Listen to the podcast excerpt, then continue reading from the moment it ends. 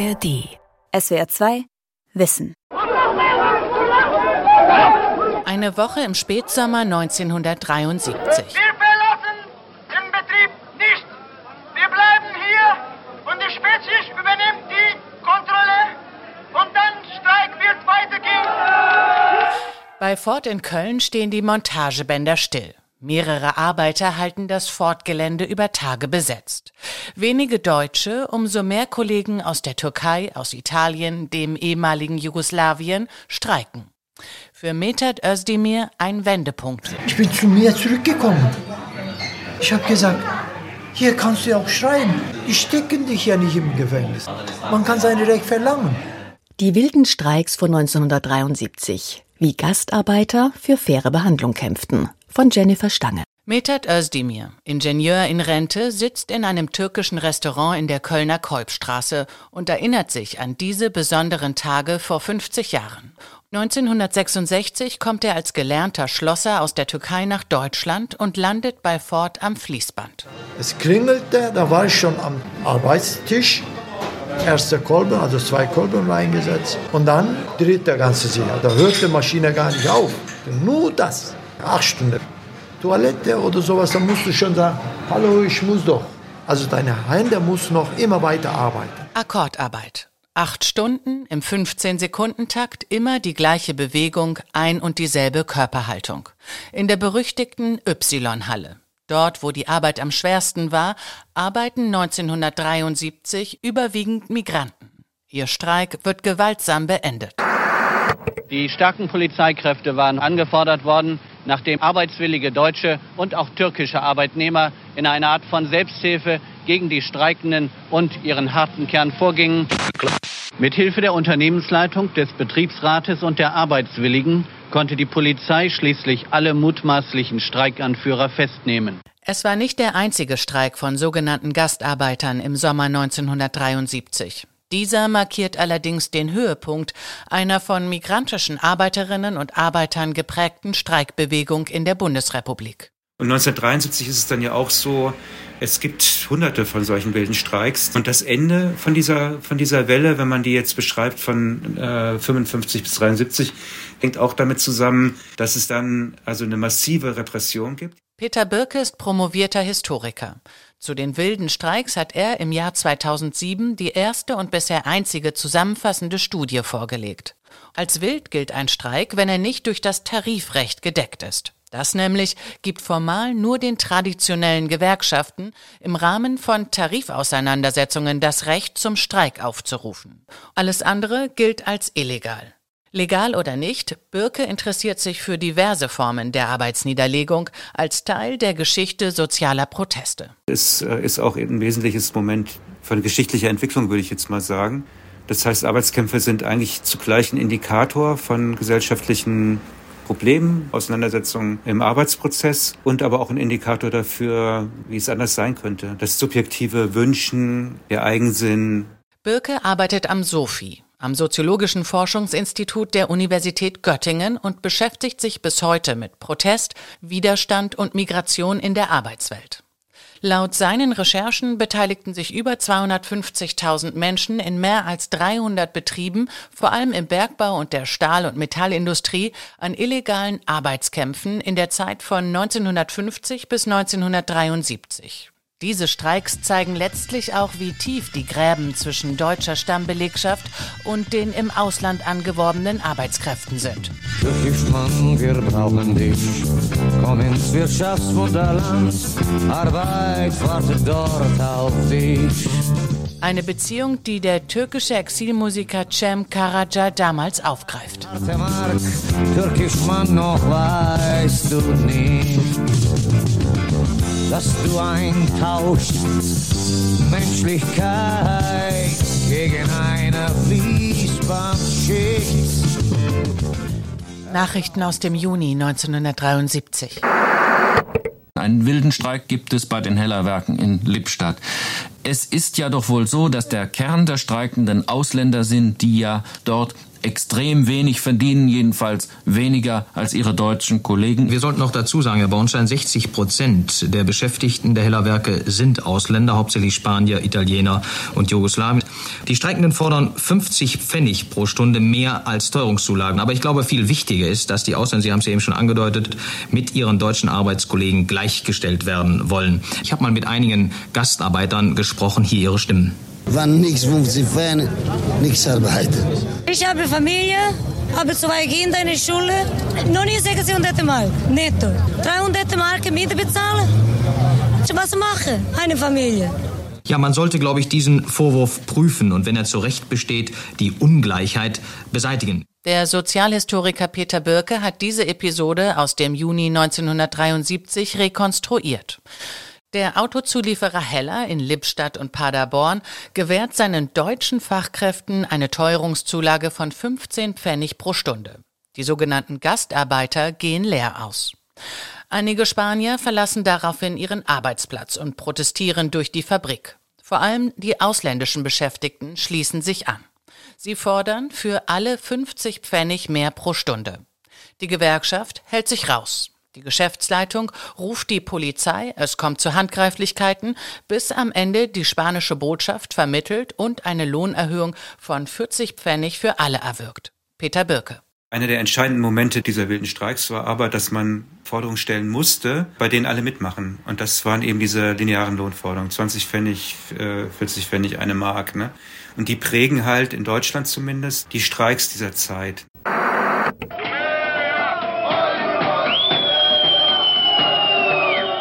Eine D-Mark mehr fordern die Streikenden bei Ford in Köln im August 1973. Außerdem eine niedrigere Bandgeschwindigkeit, zweimal zehn Minuten Pause für die Bandarbeiter und eine bezahlte Waschpause sowie die Rücknahme von Kündigungen. Der Aufstand beginnt an einem Freitag, nachdem etwa 300 türkische Arbeiter entlassen wurden. Arkadaş, bütün bunlara rağmen işten çıkarılmaz. Der Sprecher referiert über den Fall eines Türken, der verspätet aus dem Urlaub zurückkam, Atteste für seine Krankheit mitbrachte und trotzdem entlassen wurde. Die vorwiegend türkische Zuhörerschaft applaudiert. Jeder Einzelne weiß, dass ihm dasselbe geschehen konnte. Der Tropfen, der das Fass zum Überlaufen bringt. Nicht nur bei Ford, auch in anderen Betrieben ist 1973 der Bruch mit einem Gewohnheitsrecht Auslöser der spontanen Streiks ausländischer Arbeiterinnen und Arbeiter. Üblich war, dass sie den einzigen Urlaub im Jahr, den Sommerurlaub zu Hause, unbezahlt verlängern konnten. Schon aufgrund der zum Teil tagelangen Reisen ins heimatliche Spanien, Jugoslawien und nicht zuletzt in die Türkei. Doch das ist plötzlich vorbei. Weil nämlich äh, Ford braucht die Arbeitskräfte nicht mehr. Das Management schätzt es so ein, dass sie 74 wirklich viele Leute entlassen müssen. Die sogenannten Gastarbeiter werden als das gesehen, als dass sie auch bezeichnet werden, nämlich als Arbeitskraftreserve. So, und jetzt kriegt ihr den zusätzlichen Urlaub nicht mehr. Punkt. Da verbindet sich eben Krise und äh, antimigrantische Rhetorik. Das berühmte Wirtschaftswunder endet mit der Ölpreiskrise 1973, begleitet von einer rasanten Inflation, durch die sich der Preis einer Kartoffel beispielsweise im Vergleich zum Vorjahr knapp verdoppelt. Ökonomische Prognosen verdüstern sich und die Sorge um steigende Arbeitslosenzahlen wächst. In der Bundesrepublik macht sich die Auffassung breit, dass die Arbeitskräfte aus dem Ausland gehen sollen, wenn sie nicht mehr gebraucht werden. Metat Özdemir spürt das damals. Ende 72, 73 könnte ich als Türke auf der Straße der Dunkelheit nicht so frei gehen. Es war ja Kampagne, auch von Politik, Medien, die Türken müssen nach Hause. Es war ja so, wir waren ja Arbeitsklauer für Deutsche. Wir waren böse als Türken. Wir haben die Mädchen weggenommen, Deutsche. Wir haben Brot, wir haben Arbeitsplatz, alles. Eine ohnehin prekäre Beziehung gerät in die Krise. Der WDR filmt in einer Fußgängerzone diesen Liedermacher, der den lauter werdenden Konflikt in Worte fasst. Das Wirtschaftswunder ist am Ende. So mancher sitzt jetzt da und flennt und sucht nach einem Sündenbock. Haha, da siehst du wohl, er hat ihn schon. Da wäre schon der Türke. Türken, Spanierinnen, Frauen und Männer aus dem ehemaligen Jugoslawien sowie Italien und Griechenland. Die Migrationsforschung geht davon aus, dass ihre Arbeitskraft von den 60er bis Anfang der 70er Jahre das Wirtschaftswachstum verlängerte, den Aufbau der Sozialsysteme in der Bundesrepublik mitfinanzierte und rund zwei Millionen Deutschen den sozialen Aufstieg von Arbeiter in Angestelltenpositionen ermöglichte. Wo wir gekommen sind, haben wir die deutsche Landwirtschaft abgelöst. Für Lorenzo Anese ein logischer Vorgang. Und jetzt stellen Sie sich mal vor, Jetzt fährt Volkswagen nach Italien und holt diese Analphabeten aus Süditalien und Volkswagen erhöht die Produktion um 100.000 Fahrzeuge im Jahr. Ist ja klar, dass der Deutsche, der da ist, eine Stufe höher klettern kann, weil ein Ablöser gekommen ist. Das sind natürlich in den niedrigeren Lohngruppen angefangen haben. Lorenzo Anese ist einer der ersten Italiener, die 1962 von Apulien nach Wolfsburg kommen und bei Volkswagen anfangen. Anese legt eine Bilderbuchkarriere hin. Vom Landarbeiter steigt er in einem der größten Unternehmen zum ersten ausländischen Betriebsrat in Deutschland auf. Heute, 85 Jahre alt, sitzt er in seinem kleinen Häuschen in einem Dorf bei Wolfsburg und verkörpert in weiten Jeans und kariertem Kurzarmhemd den typischen deutschen Gewerkschaftsfunktionär seiner Zeit. Er lässt nichts auf seine Institution oder den Betrieb kommen.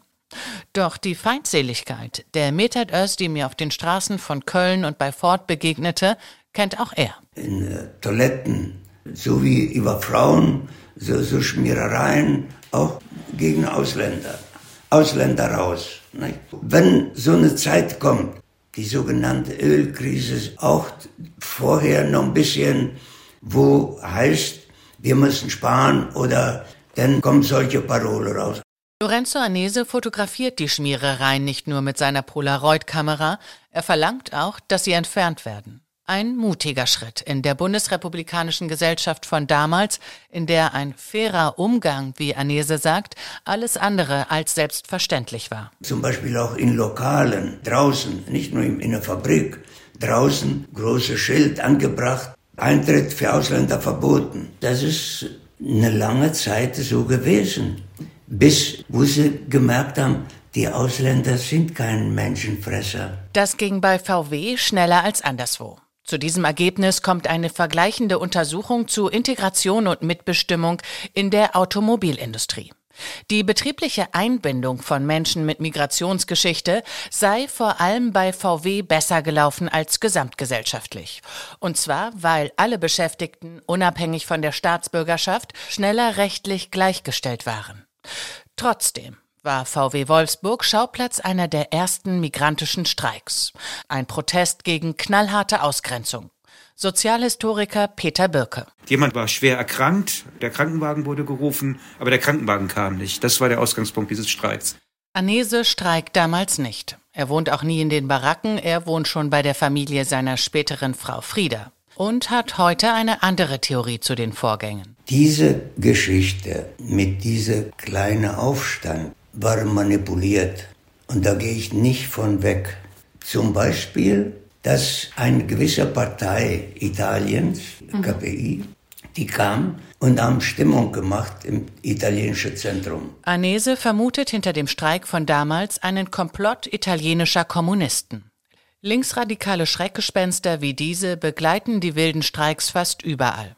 Polizeibehörden und Geheimdienst beobachten damals vermehrt Aktivitäten italienischer, spanischer, sogar griechischer Gruppierungen, die in und um deutsche Industriebetriebe agitieren. Achtung, Achtung! Lasst euch von den Kahoten nicht missbrauchen! Sie belügen und betrügen euch! Sie wollen ihr politisches Süppchen kochen! Hört auf die IG Metall Vertrauensleute! Wilfried Kuckelkorn spricht durch ein riesiges auf dem Dach eines Autos installiertes Megafon und fährt so über das Kölner Fortgelände. Er ist damals Mitglied im Betriebsrat. Später steigt er zum Vorsitzenden des Gesamtbetriebsrats von Ford Europa auf.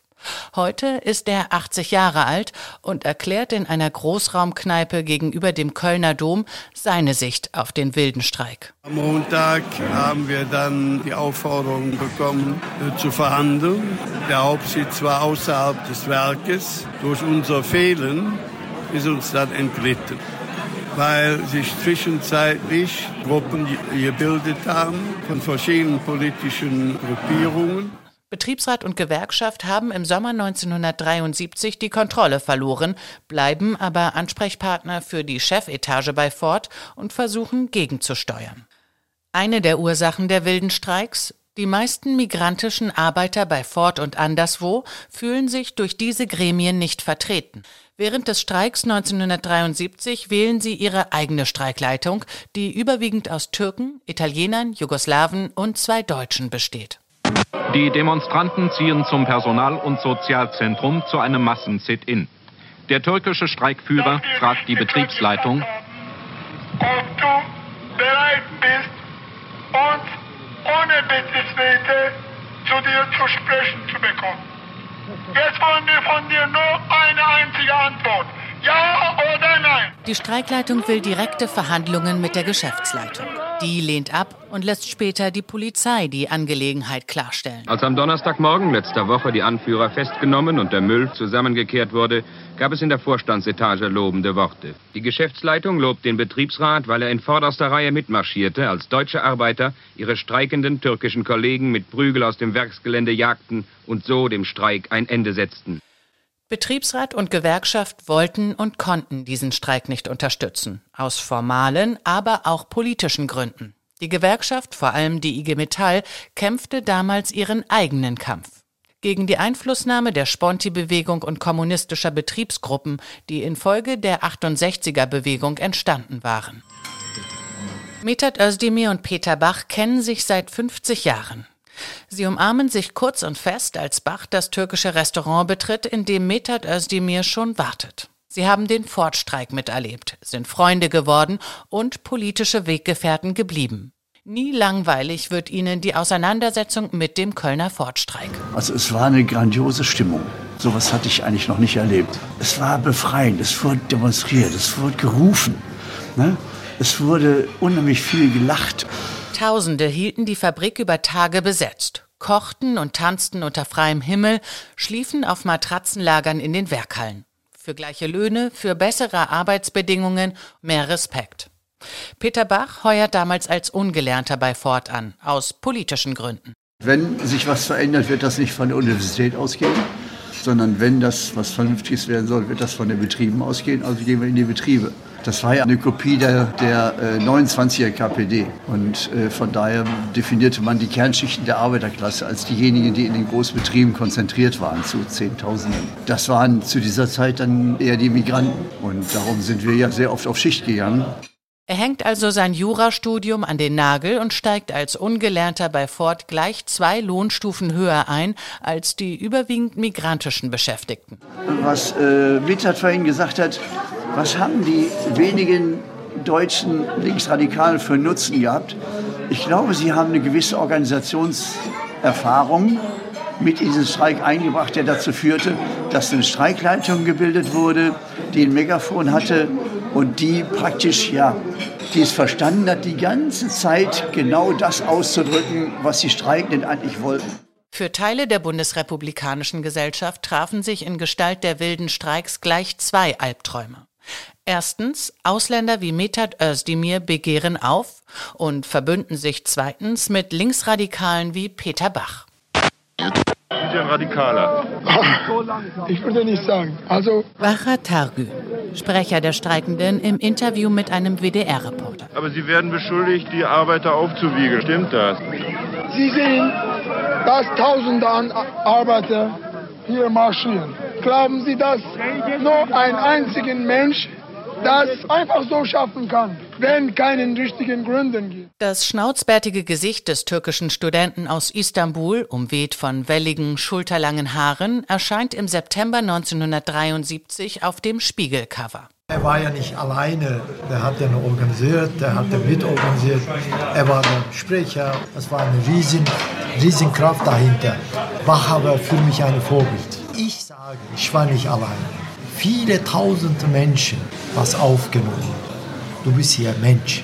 Dieser Bewusstseinswandel macht für Özdemir den historischen Unterschied. Denn der Streik selbst geht nicht gut aus. Tagün und andere werden bei der Auflösung des Streiks von Kollegen und Polizei verprügelt. Der Streikanführer wird in sogenannte Schutzhaft genommen und verliert, wie Peter Bach, auch seinen Job bei Ford. Tagün wird später abgeschoben. Erst die Presse hat den Begriff Türkenstreik erfunden. Der ehemalige Ford-Betriebsrat Kuckelkorn meint, dass das, was heute Rassismus heißt und damals in der Bundesrepublik nicht mal einen Namen hatte, vor allem in der Presse stattfand. Die Boulevardpresse hat mit dem Streik bei Ford ihr übliches Geschäft gemacht.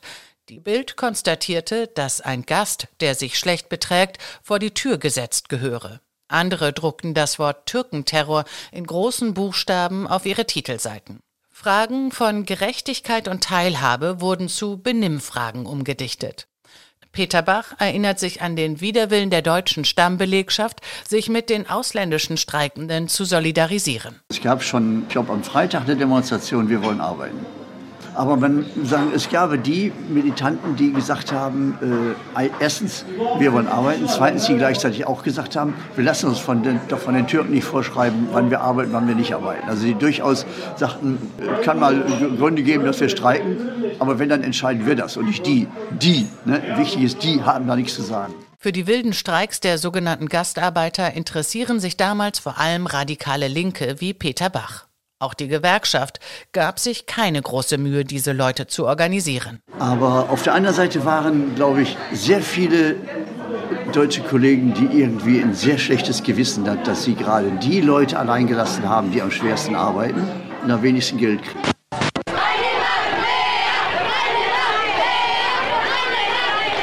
Streik beim Neusser Automobilzulieferer Pierburg 1973. Hier läuft vieles anders.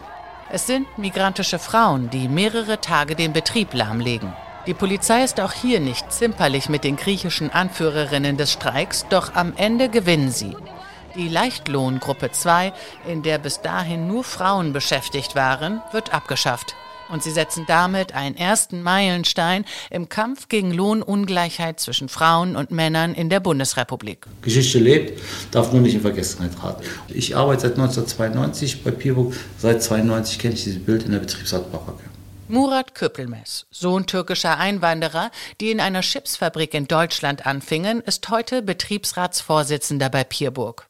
In einem schlichten Büroraum in Neuss steht er vor einer gerahmten Collage aus Zeitungsartikeln, die über den Pierburg-Streik berichten. Die sollten nur arbeiten und äh, nichts anderes. Aber die Damen von Pierburg haben gezeigt, wir haben auch eine eigene Meinung. Zur Not setzen wir das mit einem wilden Streik durch, indem wir einfach nicht mehr arbeiten. Wir, wir kommen jeden Tag zur Arbeit, setzen uns draußen hin, gehen nicht in die Halle, gehen nicht an die Maschine. Dass diese Collage hier hängt, Erinnerungen an den wilden Streik wachgehalten werden, ist ungewöhnlich. Betriebsräte und Gewerkschaften anderer Werke verstehen die wilden Streiks normalerweise nicht als Teil ihrer Geschichte. Doch der Betriebsrat von Pierburg erklärte sich damals solidarisch und Teile der deutschen Stammbelegschaft streikten sogar mit den Frauen. Wo war der Staat, als meine Mama 15 war? Arbeit in Papierfabrik, wahrscheinlich die jüngste da. Wir sind ein gewisser Schlag vom Mensch, haben unser ganzes Leben immer hart gekämpft. Wenig Kohle, doch mach mal weiter. Ich wiederhole, Gastarbeiter. Echo Fresh, deutscher Rapper und Kind türkischer Migranten 2012 über sich und seine Familiengeschichte.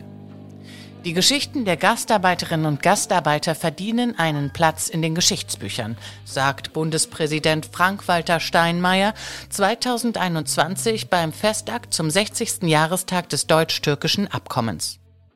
Diesen Platz will eine Ausstellung in Mannheim geben. Anne Mahn greift nach einem kleinen Trecker aus Pappe hinter ihr im Regal und stellt ihn auf den Tisch. Dieser hier heißt Don Dier. Also Kuratorin Anne Mahn hat die Ausstellung Migration und Arbeit, Geschichten von hier des Technoseum Mannheim mitentwickelt.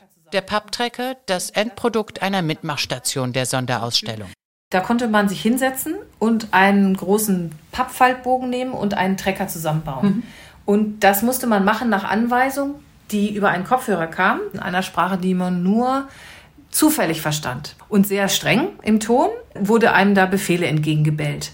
Und wir wollten damit erreichen, dass die Besucher erfahren, wie das ist, wenn man so einen ersten Tag am Band hat und hat keine Ahnung. Der Don Deer sollte Besucherinnen und Besuchern Fremdheitsgefühle migrantischer Arbeiterinnen und Arbeiter näherbringen. Gleichzeitig ist der Papptrecker Anspielung auf den Streik vor allem spanischer Arbeiter beim Landmaschinenhersteller Deer Lanz in Mannheim 1973. Und zwar ging es bei dem Streik jetzt hier darum, dass Lohnabrechnungen nicht richtig waren und dass die Bandgeschwindigkeit schneller gestellt wurde. Und da konnte sich nicht die ganze Belegschaft mit identifizieren. Und dann gab es natürlich auch ähm, ausländerfeindliche Ressentiments, sowieso schon. Der Streik endet ähnlich wie bei Ford mit einem Polizeieinsatz. Diskriminierung und Ausbeutung gingen weiter. All das thematisiert die Sonderausstellung des Mannheimer Technoseums, die es bald auch virtuell geben wird. Wir sind eigentlich ein Museum für Arbeit. Also wie verändert sich die Arbeitswelt? Da ist Migration ein großer Faktor. Alle müssen auch arbeiten, so ist Deutschland ausgerichtet. Alle müssen irgendwie nützlich sein, um hier zu sein. Und das haben wir als Anlass genommen, das als Museum für Technik und Arbeit zu zeigen. Bis heute gibt es sogenannte wilde Streiks, die manchmal nur Stunden dauern und in der großen Öffentlichkeit selten ankommen.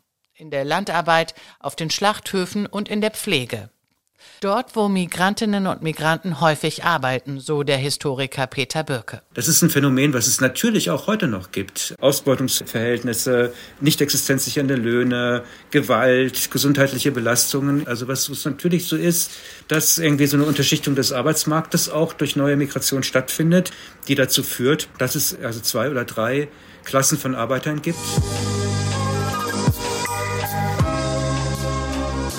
Wenn man mich fragen würde, sind Sie typisch Migranten hier? Dann sage ich, jawohl. Wenn man mich fragen würde, haben Sie sich integriert? Ich frage dann, was ist denn Integration? Welche Kriterien hat man? Nein, das lehne ich ab. Ich habe mich verdaut dann. Metat Özdemir hat sich hochgekämpft, hat studiert und später als Ingenieur gearbeitet und hat genau wie Betriebsrat Murat Küppelmess von Pierburg und dessen Eltern Steuern gezahlt. Beide sind ehrenamtlich und gesellschaftspolitisch engagiert und haben noch eine Gemeinsamkeit. Sie haben kein Stimmrecht, solange sie nicht die türkische Staatsbürgerschaft ablegen. Ich darf die Bundesregierung nicht mitwählen. Ich bin vielleicht politisch aktiver als so mancher mit einem deutschen Ausweis. Nur ich darf da nicht mitreden. Und das ist eine Belastung für mich, wo ich, aber ich könnte so schnell einen deutschen Pass bekommen, indem ich einfach nur mal einen deutschen äh, Pass beantrage und dann eventuell einen Test bestehe. Küppelmess wäre nicht Betriebsratsvorsitzender, wäre die Gleichstellung in der Arbeitswelt nicht schon weiter. Jede und jeder kann sich in dieses Gremium wählen lassen oder einen Betriebsrat gründen, unabhängig vom Pass. Das verdankt sich nicht nur, aber auch den migrantischen Arbeitskämpfen der 1970er Jahre. SWR 2 Wissen. Die wilden Streiks von 1973, wie Gastarbeiter für faire Behandlung kämpfen. Autorin und Sprecherin Jennifer Stange. Redaktion Sonja Striegel.